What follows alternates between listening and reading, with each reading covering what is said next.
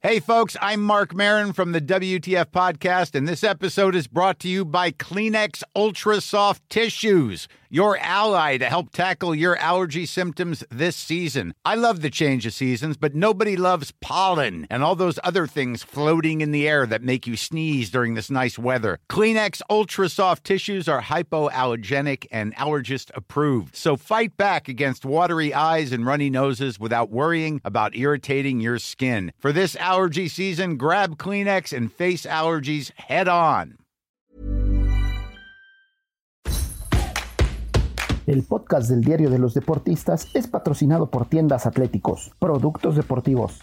Síguenos en la página atléticos.com o en Facebook como Atléticos MX. Atléticos, lo mejor para el deporte.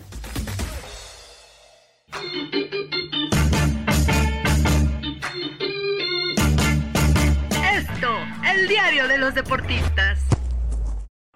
56. The Los Angeles Rams 23.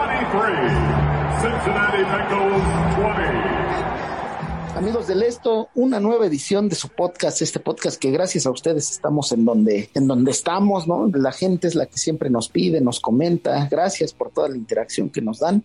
Hoy tenemos un episodio bastante, bastante peculiar, ¿no? Generalmente se hacen este tipo de episodios con los campeones y esta vez con el Super Bowl no va a ser la diferencia. Tengo aquí el gusto de platicar con mi amigo Jorge Briones de este Super Bowl que fue pues bastante, bastante espectacular en algunas jugadas, pero creo que nos quedaron a deber un poco en espectáculo. Mi querido Jorge, ¿cómo estás? Dime, ¿cómo viste el partido, mi querido Jorge?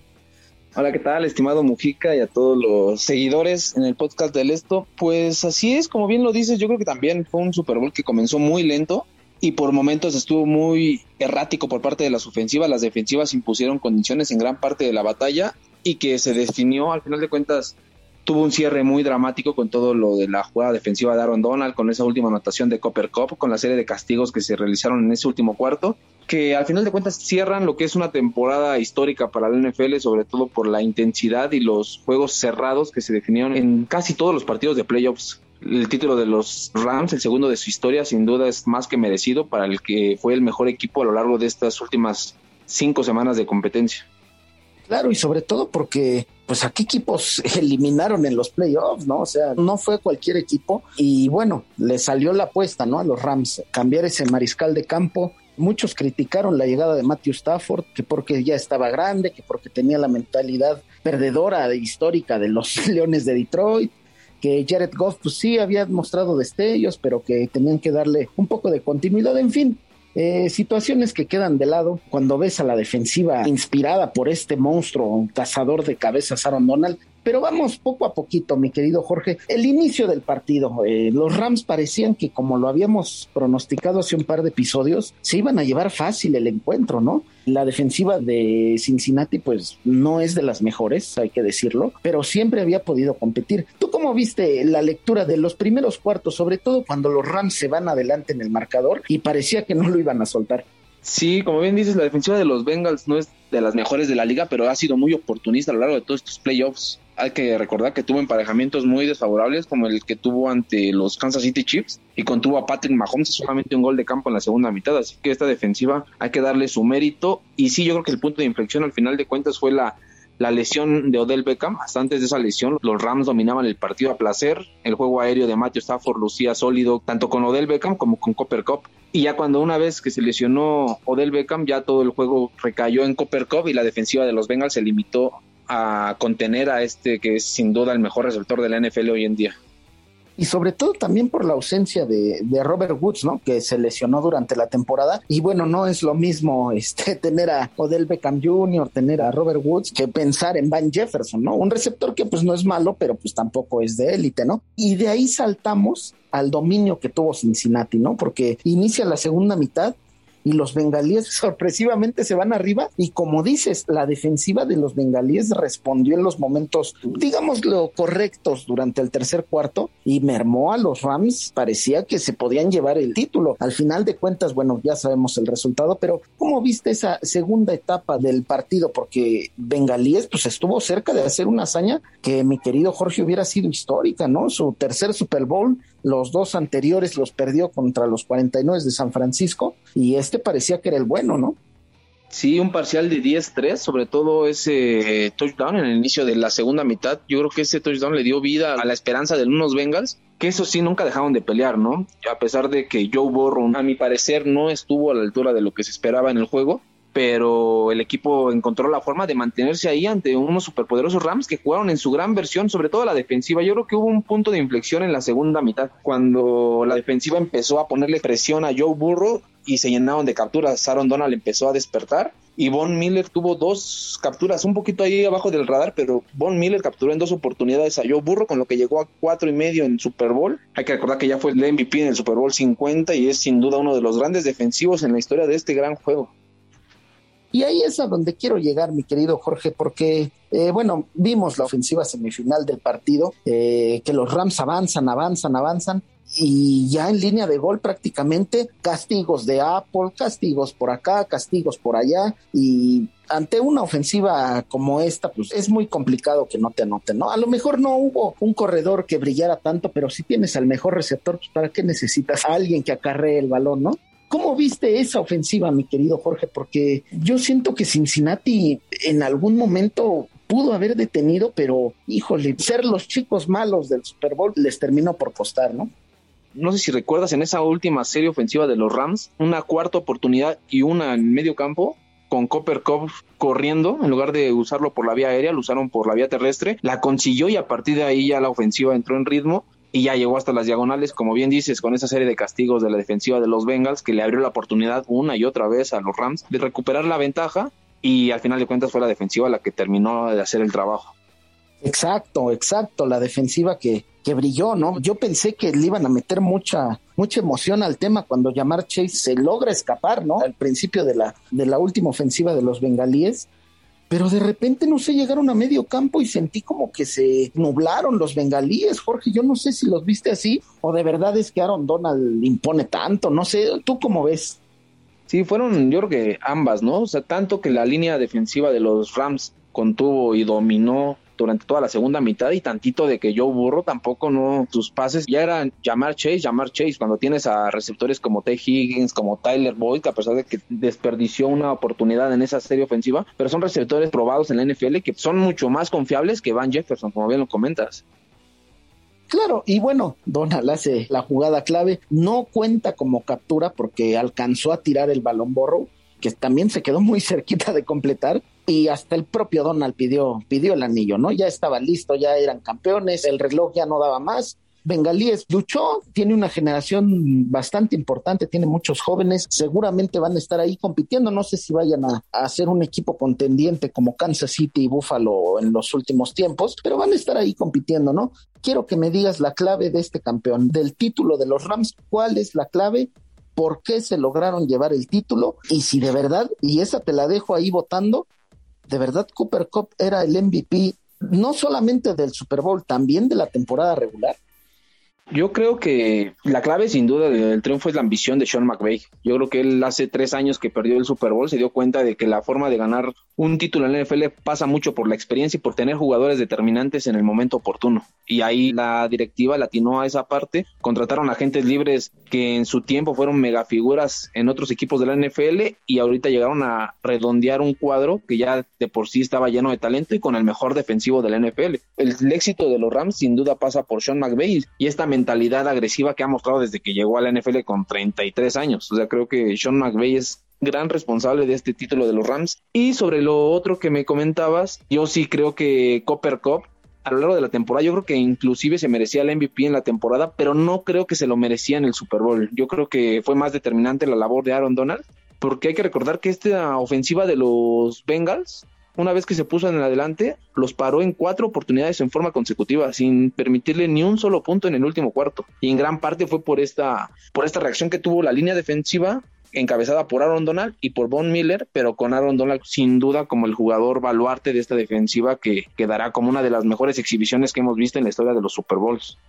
Sientes como que le dio miedo a la NFL darle a este defensivo impresionante, ¿no? Y que tiene números brutales, ¿no? En toda su carrera y que todavía le falta mucho. ¿Crees que le dio miedo a la NFL darle el MVP a Aaron Donald?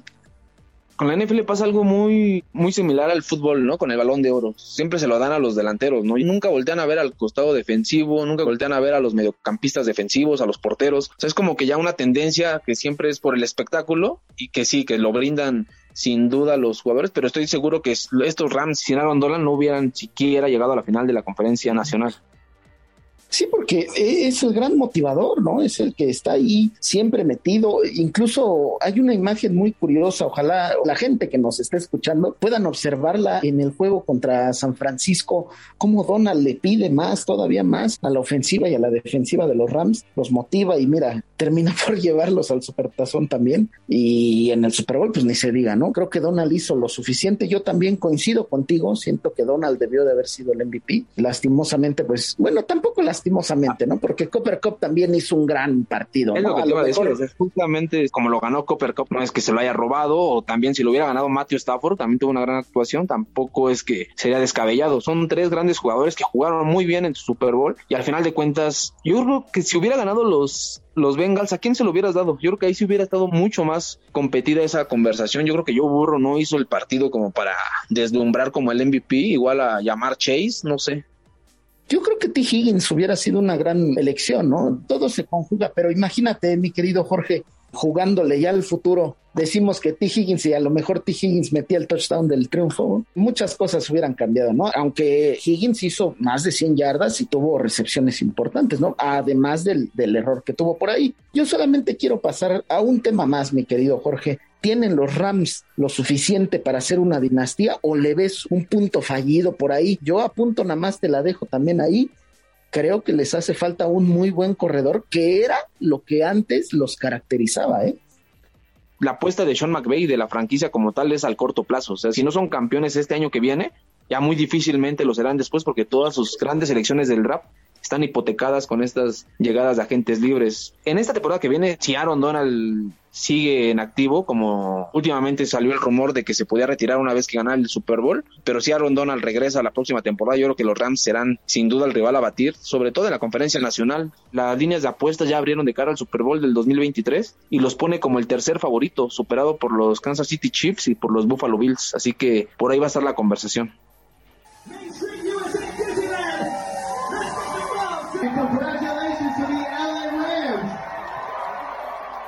Será impresionante y de verdad va a ser grandes momentos de la NFL que mi querido Jorge, lastimosamente como este capítulo se nos está yendo, se nos fue la NFL, nos queda nada más el recuerdo y decirles que este podcast los invita a seguirnos y a escucharnos en las diversas plataformas como Spotify, Deezer, Google Podcast, Apple Podcast, Acas y Amazon Music. Además que nos escriban a podcast.com.mx. Mi querido Jorge, yo quisiera seguir y, y platicar y platicar y platicar de la NFL, pero no se puede. Vamos a escuchar nada más el comentario de nuestro enviado Ángel Rueda, Amigos del Esto, ¿cómo están? Qué gusto saludarlos. José Ángel Rueda desde Los Ángeles.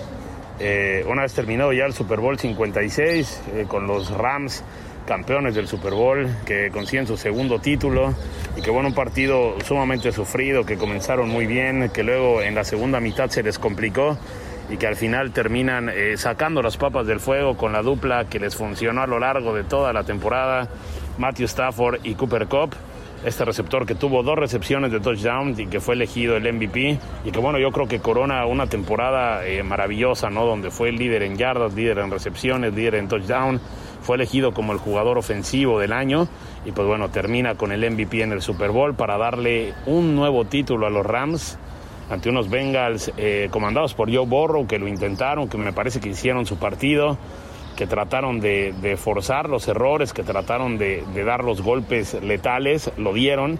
Sin embargo, bueno, al final no les alcanzó. Al final el hecho de no tener una línea confiable termina por pesarles en esa última serie en la que inclusive Joe Borrow dijo que bueno, cuando hacen una primera jugada con Jamar Chase eh, y que pueden avanzar bastantes yardas, dijo que ya sentían que tenían por lo menos la posibilidad de pelear por el empate, pero bueno, al final los Rams eh, sacan la casta, comandados por Aaron Donald, logran frenar y pues bueno, eh, se llevan el Super Bowl entre los Bengals. Este es el primer título para los Rams en la ciudad de Los Ángeles. Cabe recordar que ellos ya habían sido campeones, sin embargo, cuando sucede era San Luis. Y, es un título que les funciona sobre todo para el hecho de generar una identidad con la ciudad. a lo largo de la semana pudimos comprobar que, que, que, bueno, los Rams sí tienen afición, sin embargo, no tanta como se podría esperar en una ciudad que tiene muchísima tradición deportiva, como por ejemplo con los Dodgers, con los Lakers, eh, inclusive hasta con los propios Raiders, ¿no? que anteriormente tenían sede ahí en Los Ángeles, y que bueno, este título podrá servir para generar identidad en un proyecto muy bien comandado por Sean McVay, cinco temporadas con, con el equipo todas ganadoras, ha llegado dos veces al Super Bowl y finalmente logra coronarlo pese a su juventud. 36 años del estratega, 36 años del coach y se convierte en el coach eh, más joven en ganar un Super Bowl, ahí destronando a Mike Tomlin de los Steelers, que lo había conseguido también a los 36 años, pero con 11 meses más. Ese es el resumen de un Super Bowl que, bueno, se disputó en el estadio más caro del NFL, en el estadio más caro del mundo, en el SoFi Stadium, 5 mil millones de dólares en la inversión y que yo creo que va acorde a una ciudad, digamos, del espectáculo, a la ciudad de las películas, a la ciudad de lujo, que termina por albergar un gran Super Bowl lleno de espectáculo y que, bueno, a final de cuentas terminó para los Rams, la ciudad que tiene la casa, ¿no?, de los Rams aquí en Los Ángeles. Así que bueno amigos de esto, ese fue el resumen del Super Bowl. Les saluda José Ángel Roa desde Los Ángeles. Nos escuchamos la próxima. Que estén muy bien. Bueno, pues ahí está la opinión de nuestro querido conductor de este podcast. Yo soy Miguel Ángel Mújica. Le agradezco mucho a Jorge Briones que esté con nosotros. Nos despedimos, no sin antes decirles que sigan escuchando los podcasts de la OEM. Hay muchos muy interesantes de todos los temas que les encanten. No se pierdan el próximo capítulo y el próximo y el próximo. Recomiéndenos. Muchas gracias. Hasta luego. Y bueno amigos del esto, después de la tormenta siempre llega la calma la tormenta de confeti que cayó cuando los Rams se coronaron en este SoFi Stadium que ya se ha quedado vacío. Los Rams consiguieron su segundo título del NFL. Los Bengals se quedaron cerca pero no pudieron. Muchísimas gracias por acompañarnos en esta cobertura, donde estaremos llevando todos los reportes. Que estén muy bien.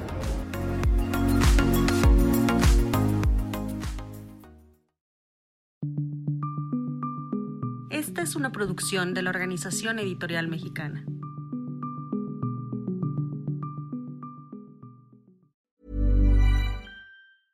Hey, folks, I'm Mark Marin from the WTF Podcast, and this episode is brought to you by Kleenex Ultra Soft Tissues, your ally to help tackle your allergy symptoms this season. I love the change of seasons, but nobody loves pollen and all those other things floating in the air that make you sneeze during this nice weather. Kleenex Ultra Soft Tissues are hypoallergenic and allergist approved, so fight back against watery eyes and runny noses without worrying about irritating your skin. For this allergy season, grab Kleenex and face allergies head on.